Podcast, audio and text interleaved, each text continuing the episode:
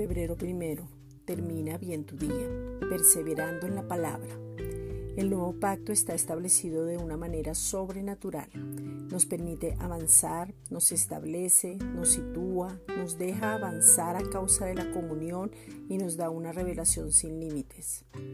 El perseverar en la palabra hace que avances, nos da estrategias claras, nos enseña a tomar autoridad y estar confiados y seguros. Cuando perseveras en la palabra, entiendes el ser, estar, servir, crecer, madurar, la comunión, cómo orar, adorar, porque la intimidad cuando te sumerges en la palabra hay relación.